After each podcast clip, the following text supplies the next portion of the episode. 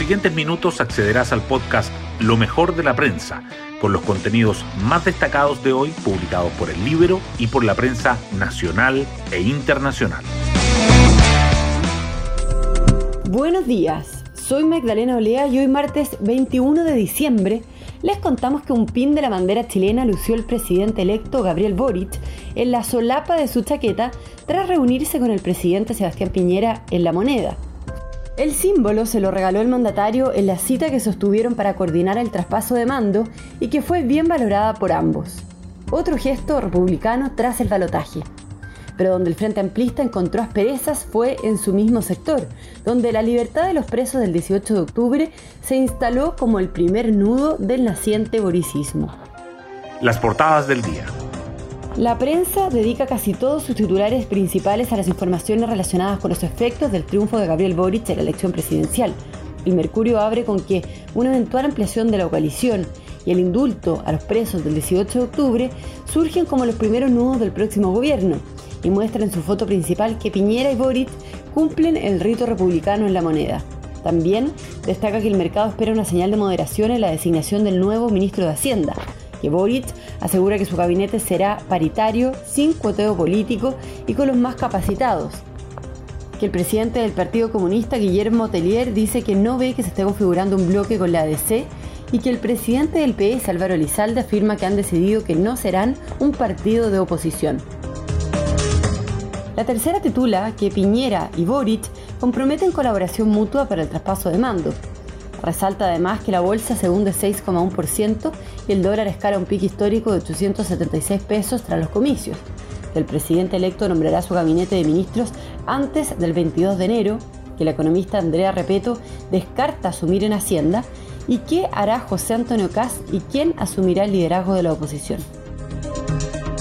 El diario financiero también dedica su titular principal al alza del dólar y a la caída de la bolsa, agregando que Boric compromete apurar su gabinete. Subraya por otra parte las entrevistas a Pamela Jarvis, asesora económica de Boric, por los mercados volátiles. Es una sobrereacción, dice. Y a Diego Hernández, presidente de Sonami, quien afirma que lo que realmente es el elefante en la cristalería es el tema de los impuestos.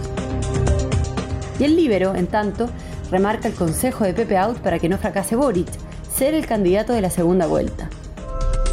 Temas del Libero. La periodista de El Libero, Daniela Vaz, nos cuenta cómo la libertad de los presos del 18 de octubre se instala como el primer nudo en el naciente boricismo.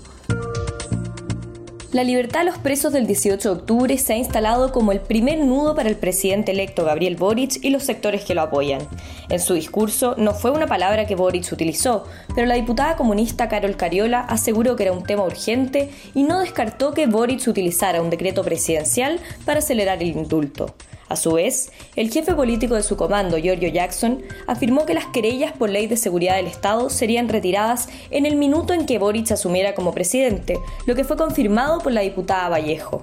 Sin embargo, tras reunirse con el presidente Piñera, Gabriel Boric puso paños fríos a esas declaraciones y confirmó que ha hablado con las familias involucradas y con el Instituto Nacional de Derechos Humanos, pero que revisará caso a caso cada situación. Pueden encontrar esta nota en www.ellibero.cl. Hoy destacamos de la prensa. Gabriel Boric le pone un plazo para dar a conocer a su gabinete paritario sin coteo político y con los más capacitados. Tras la reunión con el presidente Piñera, en la que ambos mostraron ánimo de colaboración para la instalación del nuevo gobierno, el mandatario electo delineó los principios que guiarán la conformación de su gabinete y aseguró que no pasaría más de un mes para dar a conocer los nombres de sus ministros. Desde Apruebo Dignidad afirman que Giorgio Jackson, Isquia Siches y Camila Vallejo tienen cargos seguros.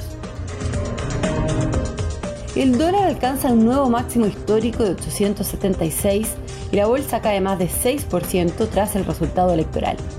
El mercado reaccionó negativamente al triunfo de Gabriel Boric en el balotaje, con el dólar registrando su mayor alza diaria desde la crisis financiera y con el IPSA con su peor baja desde la elección de constituyentes.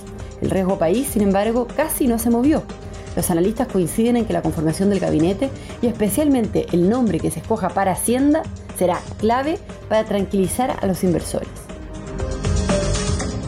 Critican un posible retiro de querellas por ley de seguridad del Estado. Chile Vamos cuestionó que el diputado Giorgio Jackson se comprometiera a levantar este tipo de acciones judiciales interpuestas en el marco del estallido. Interior ha presentado 306 querellas desde el 18 de octubre de 2019, invocando esta ley contra 1.073 imputados, de los cuales uno está en prisión preventiva y 52 tienen arresto domiciliario. Los abogados expertos desmenuzaron los efectos de un eventual retiro de las querellas. El debate en la centro derecha tras la derrota. ¿Qué hará Kass y quién asumirá el liderazgo?